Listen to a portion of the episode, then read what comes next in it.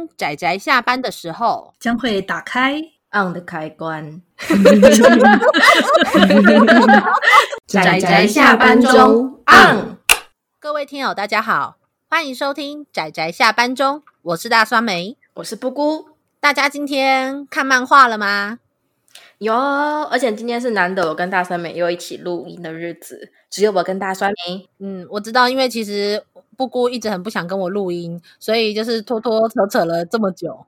那我记得我们前一次两个人录音，应该是节目最刚开始的，呃，Level 一跟再见了魔法再见了魔法师，好像之后就没有我们两个人一起录音的时候了吧？嗯，主要是因为你不想，不过我基本上都参加，没有啦，主要是参加那个讨论啦。平常推荐我好像比较少吧。哦，对啦，基本上阿芷都没在。嗯，对啊，阿芷是我们的 C 位。然后如果单独推荐的话，我都是跟我们阿芷单独推荐。嗯，我知道，我知道，因为我想推的作品，阿姑都不想跟我一起推。哎、我知道，你都你去找啪啪熊约会，你都找一些充满失手的作品。等等，什么叫做失手？真的是我，我们确定真的可以录继续录这个节目吗？行啊，行啦。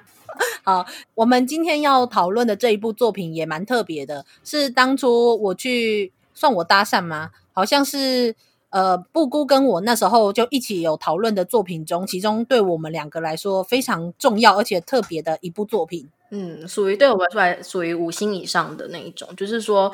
最好的作品就是五星，但它有特别意义的话，我们会给它五星以上的这种有具有特别意义的作品。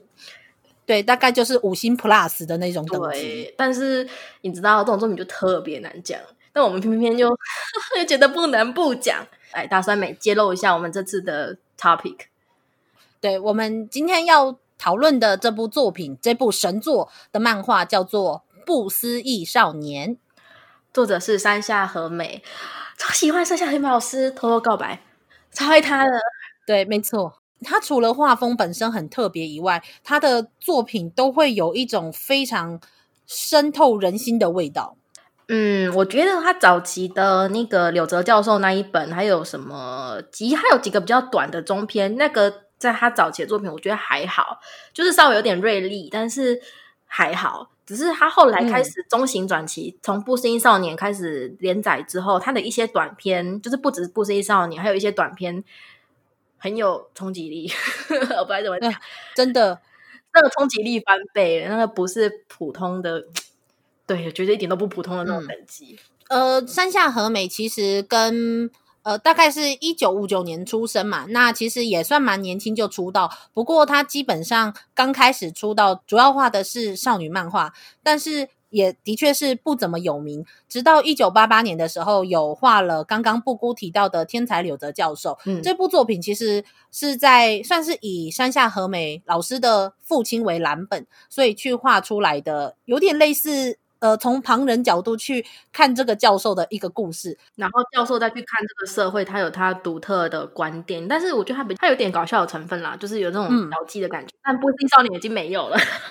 但是因为其实这部作品，我觉得还蛮有趣的，是说你可以去看一个教授如何不断的被这个世界给。震惊的一个故事，因为其实，在浦泽直树的漫免这个节目中，他有访问过山下和美，嗯，他中间就有说一句话，我觉得蛮有道理的。他说，在天才柳泽教授中，这个主角也就是呃柳泽柳泽教授这个本人，他说明明应该是教育他人的大学教授，但是在故事中，他却是不断的被这个世界的各种事物去震惊到，最后去决定要学习新的事物。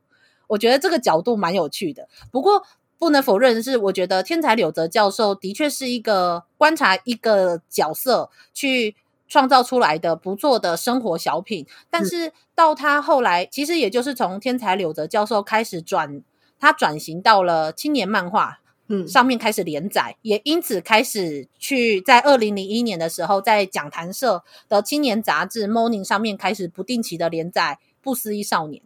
好像是山下和美后来发现，青年漫画的形式比少女漫画更适合他自己的，他自己创作故事的本质。哦，我非常同意。另外就是说，他可以不被限制吧？就是我觉得，因为《不思议少年》是一个他很常停刊，然后基本上是老师不定期的画出单元剧形式的短片。嗯，没错，每一个故事跟故事之间通常都是分开的。那他有什么体悟，或者是他最近什么改变，他可能就把它画进去。所以中间其实有一段时间几乎都没有连载。最后，呃，总共这一套漫画目前是出到了在日本出到了第第九集，很多年之前第九集了，我生气。对 对对，没错，我是真的也蛮不开心的。嗯，因为这部作品其实刚开始代理到台湾是前面的八集，但是第九集在二零一四年的时候就已经出了。可是，呃，对，可是尖端一直没有代理这一本，虽然就只缺这么一本，但是，但是我还是觉得少一本都是损失，好不好？没错，真的，它一本的质量、那个密度、那个程度是。真的非常非常的好看，而且非常多不同的观点。嗯，那这那我们来简单介绍一下这一部作品，它故事的内容。要怎么介绍内容呢？太难了。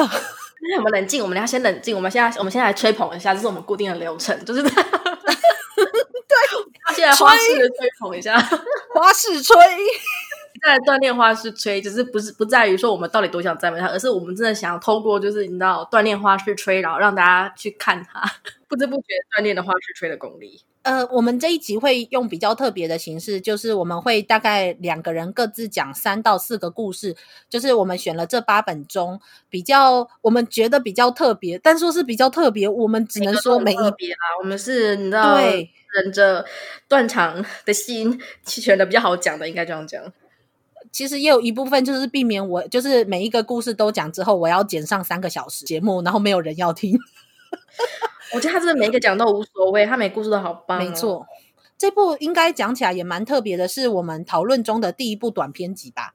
对，我觉得好，我真的我跟大家听众真的要宣扬一下，我一定要讲一下，就是那个布谷心目中就是可以排进短篇集里面前三的。没错，我觉得我这辈子短篇集的排行的话，他就是屹立在那，屹立不动。就算我有新欢，他一定也有他属于他自己的地位的那种程度。真的，他是虽然他是短篇集，但是因为是有以一个主角，也就是标题的不思议少年的这个少年去贯穿所有故事的主轴，但是他虽然故事本身并不是连贯的，但是他在某种程度上又用少年做连结，所以我觉得。我、真的太难讲了，我不知道怎么讲。天哪，我的词汇真的没有办法来形容这一部故事有多好看，然后这一部短篇集有多么的特别。我觉得不论是哪一种短篇集，它都会有一个主题。那这个主题跟它的这个作者本身的风格呢，会限制住就是这个短篇集的怎么讲面向跟观点，跟说故事方式。嗯我可能要那个讲一部，就是我之我之前有跟同学们提过，我很一部个很喜欢的作家，那个陆江雅纪，嗯，是对，他有一个短篇集，我也超爱的，对，可是他就是一个全心全意，他就是一个主要在讲爱情故事，但它不限于就是恋爱之间爱情，它有什么亲情什么情，可是它就是在讲情，然后他故事就是很多可爱的小故事组合在一起，你会觉得它就是以一个。嗯旁人的观点去写很多故事，但是《不思议少年》的特殊点是在于说，它不止每一个的题材不一样，就是跨古通今，他、嗯、的观点也很特别，就是他他不是从他会从旁观的角度去描述一个故事，他会从那个故事中的第一人称去描述故事，他会跳脱这个故事之外，从一个横横观的，就是大观点去去描述，好像是还有一个怎么讲五花八门的感觉吗？我不知道。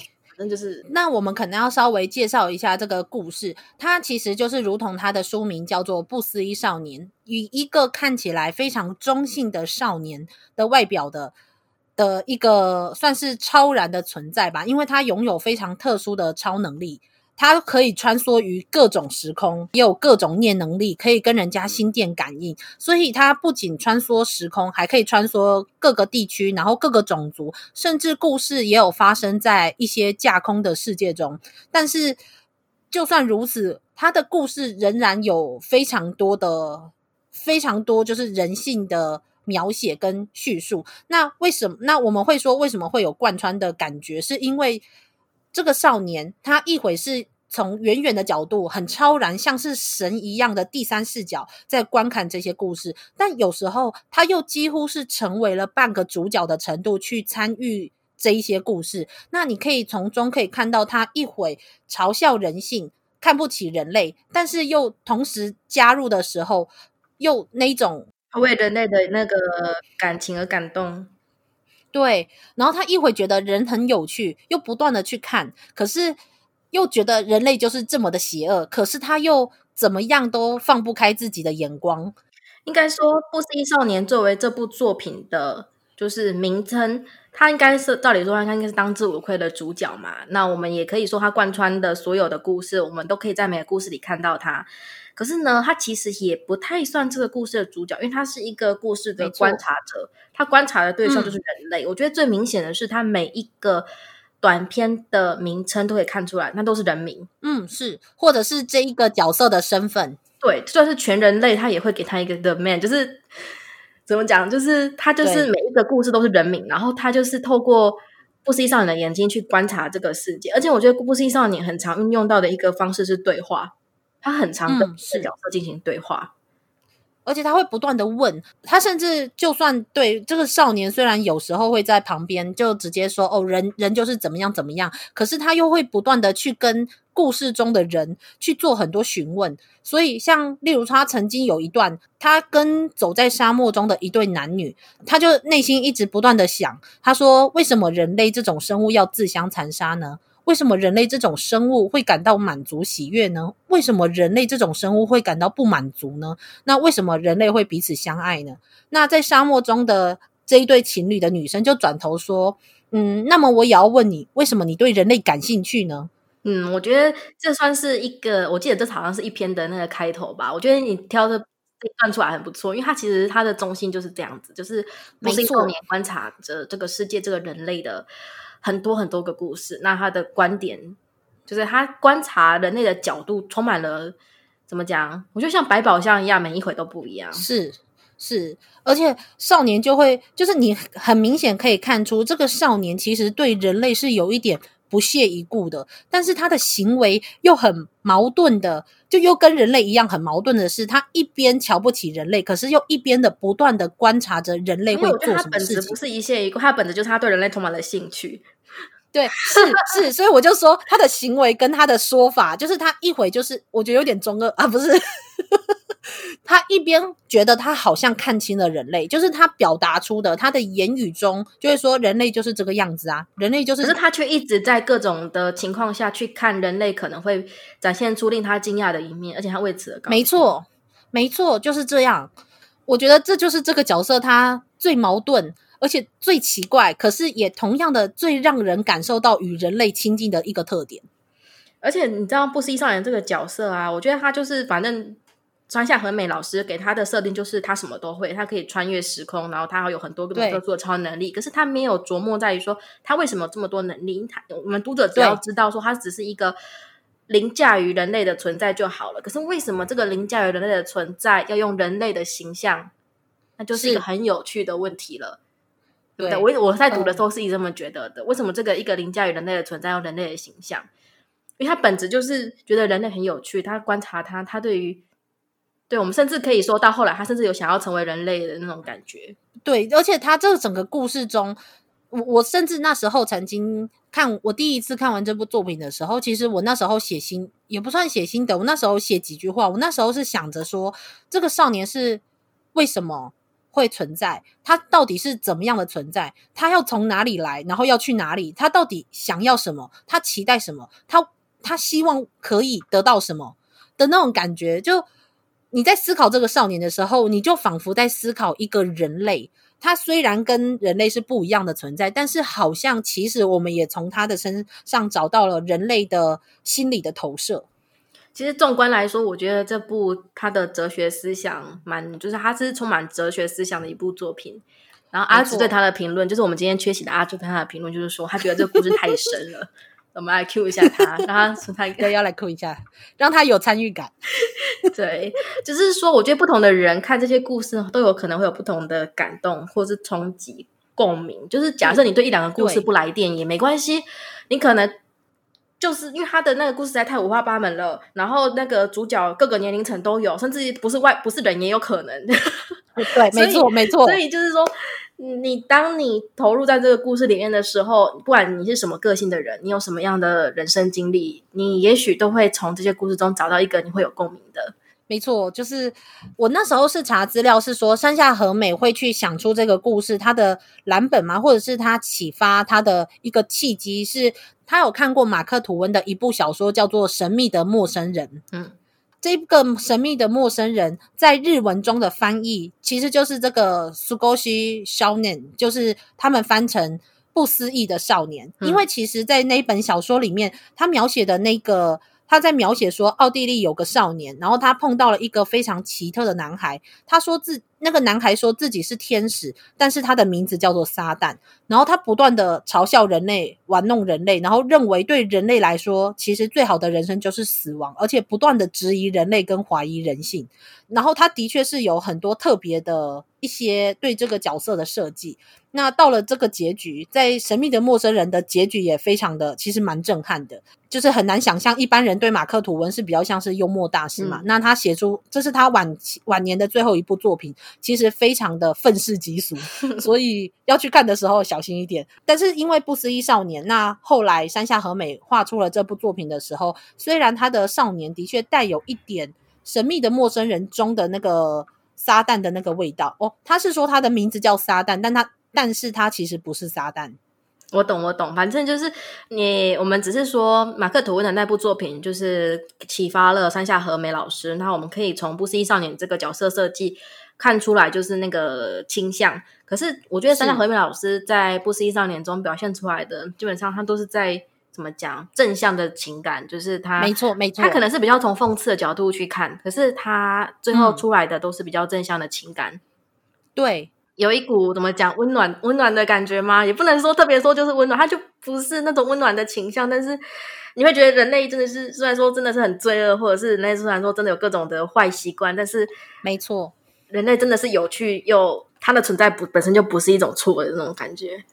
对，就是我觉得是山下和美，他虽然看了这部小说，但是他对这个少年有着他对这个世间的一种期待，或是他的想法跟他的看法。他只是启发，但是我觉得不思议少年本身的故事还是有山下和美他自己的味道。如果有一些人看过的话，这个不思议少年的设计会有一点点像是手冢治虫的火鸟。嗯，我没看过火鸟。哎，等等，好，就是我久闻大名。哦哦，对，好，因为在手冢治虫的火鸟之中，火鸟这个存在，它就是可以穿越时空，所以它也可以穿越到不同的星球，或是不同的种族、不同的人生，然后。同时有科幻跟奇幻的成分存存在，那它同时是在描述很多人性的血腥跟残酷，或者是那种你你觉得最见不得人的那一种黑暗。可是也同样的，在他的故事中，仍然是充满着对人性的相信，然后跟光明的那一面，就是我觉得很有那种味道。就我我就是我觉得在看这一部作品的时候，虽然说虽然说我觉得它跟火鸟的设计其实还是不太一样的，但是我可以感受到讲到中那个核心思想是令人振奋人心的那一种类型。嗯，没错，就是我自己是这样，我自己是有这种感觉，所以我想如果喜欢火鸟的。听友或者是读者的话来看《不思议少年》这部作品的话，我想应该也是会喜欢的。我觉得《不思议少年》的冷门程度就是超乎我想象。没错，我自己我自己在看的时候是这么觉得的。当然，我觉得他第一集本身的吸引人程度没有那么高。第一第一集，我觉得他讲的故事特别深。如果你是从第一集切手的话，虽然说照理说我们都会从第一集看起嘛，但其实它作为单元剧的形式，不一定要这么看。因为他，哎，它每一个短片，他常常停停开很久之后重新连载，所以你会突然间看到某一集的中间开始的时候，突然就开始介绍了不思议少年这个人。对，所以其实不管从哪里开始，随便拿起来看，睡前看一个故事也很好的这种程度的短片，其实对啊，真的是，呃，我想也许有一些听友会想说，奇怪，你们前面各种花式吹捧，然后到现在还没有开始讲故事的内容。好好难说哟，我们就是因为觉得太难说了，所以我们决定这次采用，就是我们以往都是会先讲讲一下，就是因为我们讨论是全剧透嘛，那我们都会讲一下说这个故事发生了什么事情，我们再针对其中的一些情节或者是老师的那个笔法啊做的那个进行讨论。那我们这次基本上就是打算就是先这样子，如果有兴趣的人已经可以去看了，然后拉一条线，就是推荐到此结束，嗯、这是我们平常的推荐的模式。那之后我们就开始讲故事了，就好像听大酸梅姐姐讲故事那种感觉。我们就哎，等等等等，为什么是我？听大酸梅姐姐讲故事这样。那各位小朋友做好了吗？我们从中择取了几则，对，为对为大家讲一讲，就是故事里面到底发生了什么事情。当然，我觉得山下惠美老师就是很棒的，就是他的分镜跟构图。是非常值得一谈，但是毕竟这是一个，哦、没错，嗯，这是一个我们讲话的节目，我们没办法跟大家讲说它的分镜构图到底是具体来说到底有多棒，我们只能跟你说很棒。对，我只能告诉你。赞，就是我我我不相信，我不相信有人看过这部故事会说，嗯，这就是一个随处可见的故事，我不信。就说你就算撇开它比较充满哲思的特点，令人就是印象深刻之外，它其实为了去诠释它的故事，为了让这种充满哲学思想的故事就是可以比较好读一点，它运用了非常多的分镜和构图，会让人印象深刻这样子。真的，如果要说的话，那等一下哦，那应该等一下我们会提到的，就是在第三集的第一个故事，叫做末次家的三个人，他的那个分镜跟那个构图，我相信有其中有一那么几段，你一定永生不会忘记。不然我们就直接从这个故事开始啊，大帅美就从这个故事切进去。我超喜欢这个故事的，对，哎，我也非常喜欢这个故事，但是其实这个故事是一个，这个故事是一个非常，干，我要怎么讲啊？那我们现在要开始为大家讲第一个故事哦，它是出自于《不思议少年》第三集的第一个短篇故事，名称叫做《末次家的三个人》。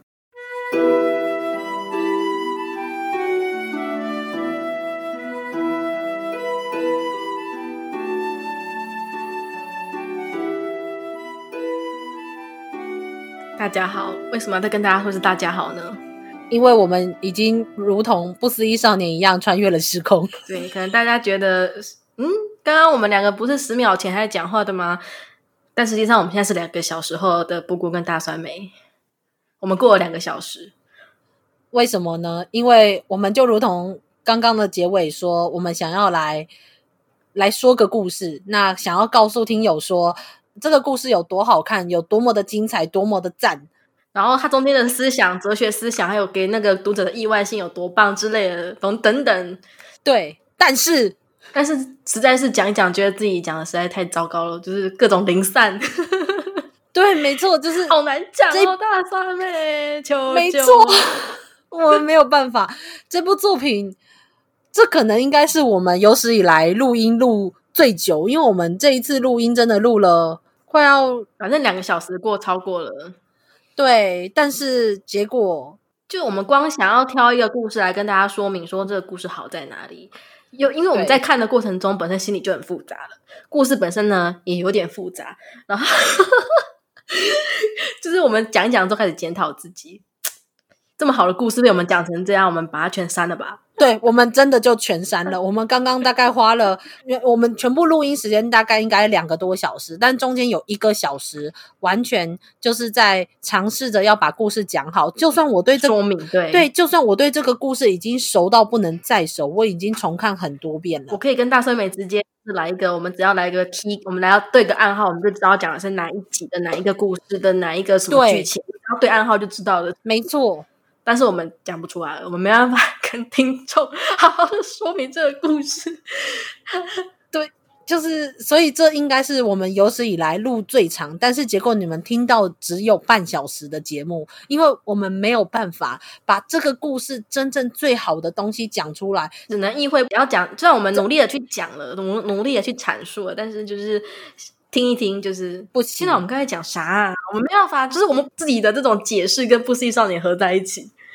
没错，你这在玷污这部作品啊！我们，所以我们放弃了。哦，对，天哪！我最后都讲到结巴。这一部作品真的是，你如果讲大意，讲大意就很没有吸引人的地方，就变成一个不思议少年，就是到处穿梭时空。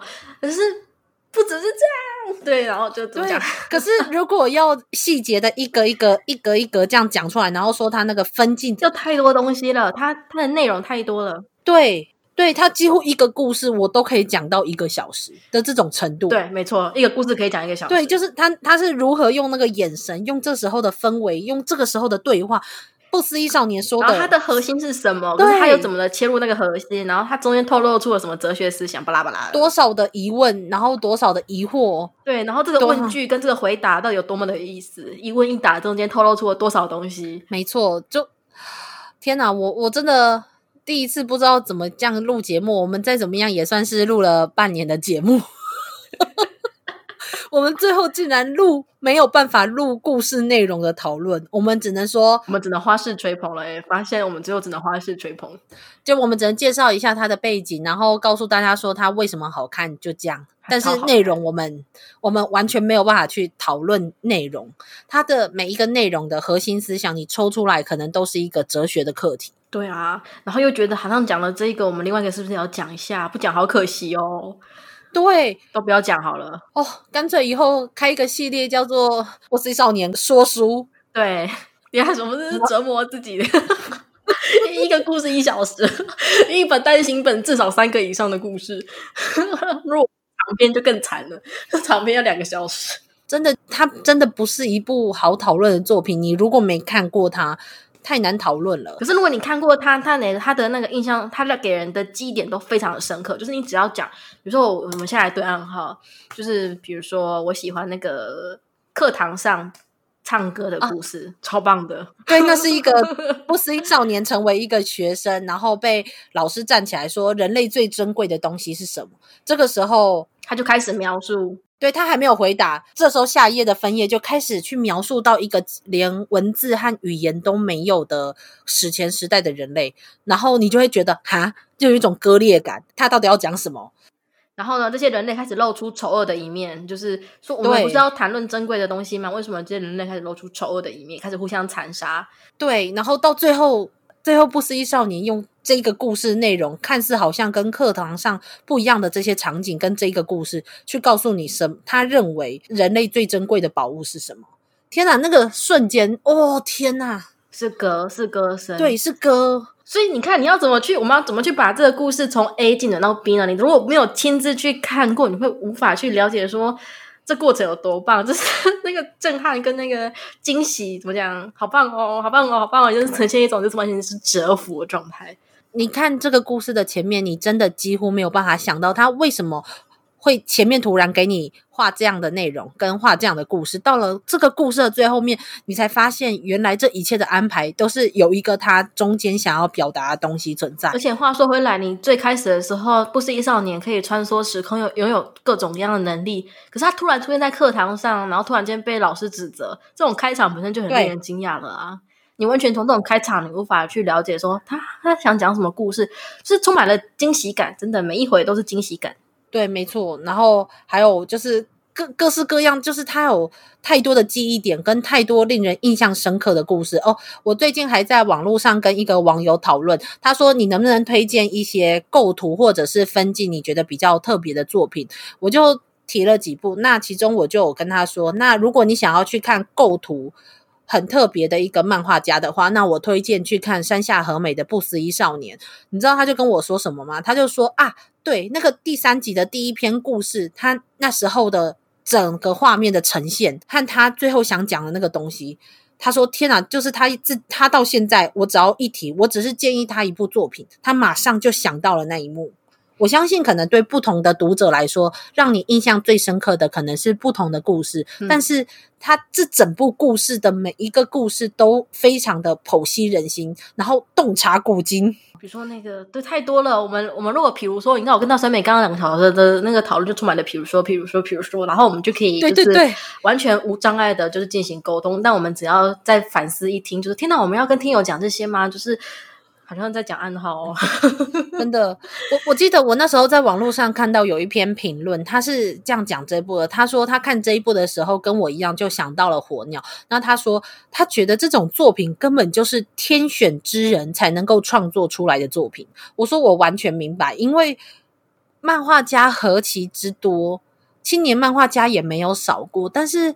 为什么有一个人可以画出这样的作品？他是对人性的观察是要多入围，或者是他要思考多少的面向，才能够做出这样的我觉得不只是入围耶，因为他其实，我就我喜欢他的原因，就是因为他真的是观察角度各式各样，他用一个抽离对抽离于现实的不思议少年嘛，然后去观察这个人世间，所以他其实他不只是在批判这个社会等等，他是应该他是全方位的，然后各个角度都去看，所以他有时候会非常的让你觉得。讲故事不是应该要有一个主角吗？可是他甚至甚至是有时候会抽离这个情况去讲，就是这种想象力跟这种设设计吗？嗯，对，如果要说换一个角度的话，我蛮喜欢的，就是有一个小职员跑去一个酒吧，然后碰到了呃四个奇怪的女人的故事，然后对，然后后来就说这是童话的几个恶女，童话故事里面的几个恶女的这种角度。可是我觉得这个角度还好，这个角度还算是有一个主角他的第一人称。我喜欢那个有一个。就是第一人称的，就是一个小婴儿，但他我们第一人称不知道他是小婴儿，啊、他只是觉得他自己不能动了。然后不思议少年出现在他面前，问他问题，他有办法回答，根据他前世的记忆回答。可是前世的记忆其实对小婴儿来讲，就只有短短的一段时光。然后你会，就是我就光是那个角度，我就非常的。惊艳吗？我没有想到可以用这样的角度去讲故事。一个小婴儿，他还没有适应，他的灵魂还没有适应他全新的身体，他还留有旧日的记忆，在夕阳西下的时候会被勾起来的旧日的记忆。就是他是一个普通的，怎么讲？普通的小婴儿，可是他却是末代沙皇，他的灵魂属于末代沙皇。那我们如果有了解一点历史的话，就会知道末代沙皇经历了什么东西。但这个故事不是要说，所以于是他回想起了前世的记忆，也没有，他就只是捕捉了夕阳西下那一刻，然后还他前世记忆最后存在的那一刻，最后小婴儿也忘掉了他的，忘了他他的过去，前世，对他的前世，他的他的心会忘记，他会但会铭刻在他的灵魂里，就是不思议少你跟他这样讲，嗯、然后这个这位婴儿就是迎接了他全新的人生，用他空白空白的心，就是这个时间感的。流逝跟掌握，我不知道怎么讲，这是一个似乎很短又似乎很长，可是其实不知道。那说明我们我们放弃吧，我们放弃吧。我们现在越来越语无伦次了，我们要重重新在我们就是刚一个小时内发生的事，我们要再把它重新再。对我我们 我们不要我对我们不要再去反顾我们已经做错过的事情。反正总之这部作品我们不想故意去花式吹捧，我们也不是说不想去讨论它，但是。有太多，甚至我们刚刚讲的，好像讲出了些什么。我可以跟你保证，听友们，我可以保证，这绝对不到你看那部作品你的震撼跟你吸收到的十分之一。对，因为它很多细节，它其实也是一个故事完整的短片，它需要埋伏笔，它需要前后呼应，它它才它才会是一个比较有趣的。就是除了核心思想外，它有很多技巧，让它这短片变得非常紧密有意思。那这种东西是我们没办法口头讲出来的，我们只能说它很棒。对我们，他很棒，他就是，然后最后就只能再说一句，呃，他他很棒。哎呦，我们为什么要挑这种五星 plus 的？可是又觉得五星 plus 不讲不行，可是五星 plus 都特别难讲。像那个 Seven Seed 的，我们那时候也是，就是痛苦了很久。对，真的。可是我语无伦次很久啊。我们这我们这次就是，我觉得这太哲学性了，所以我们干脆就删掉吧。反正没关系，我们中间已经删掉了大概一个小时录音的内容了，所以呃，各位听友，就是也许这一集节目对你来说可能只有大概三十分钟，可是对我们来说已经跨越了三个世纪，大概就这么长，就太太难了。所以我跟你保证。我我可以直接用我的名声，名声，我有名声吗？就是我可以用我的名义直接跟你保证，你去看完这部作品，直接从第一集看到第八集，你你一定会知道为什么我们这一集没有办法来好好的完整去讨论它的故事内容。它故事内容不是随便真的可以讨论的。我们其实已经准备一段时间了，后来才发现直接去讨论这部作品没有我们想的这么容易。它是一个非常具有挑战性的作品。而且我觉得，就算你第一集看觉得有点就是模棱两可啊，不知道他演什么啊，我觉得也不要放弃，你可以赶快看别集别的故事，就是尝试看看，因为我们就觉得这个这一定要推给大家。没错，而且呃，这部作品也是很少数，我觉得你在人生的不同阶段去阅读的时候，你的感受一定会不一样，所以。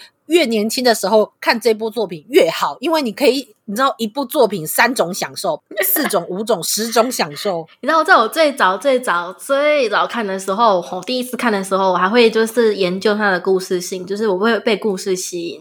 可是因为后来，当然越看越觉得，就是故事已经了然于心了嘛。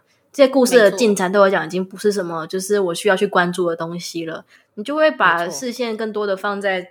其他东西上面，比如说他的分间构图跟他的伏笔，或者是说不思议少年到底为什么要问这个？为什么他又这么回答？为什么？就是这种反问，就是变成说，变成你再度看的乐趣。对，那那些人在画面中没有说出的话，他们想说什么？他们看起来想说什么？可是他们没有说什么，但是他们在想什么？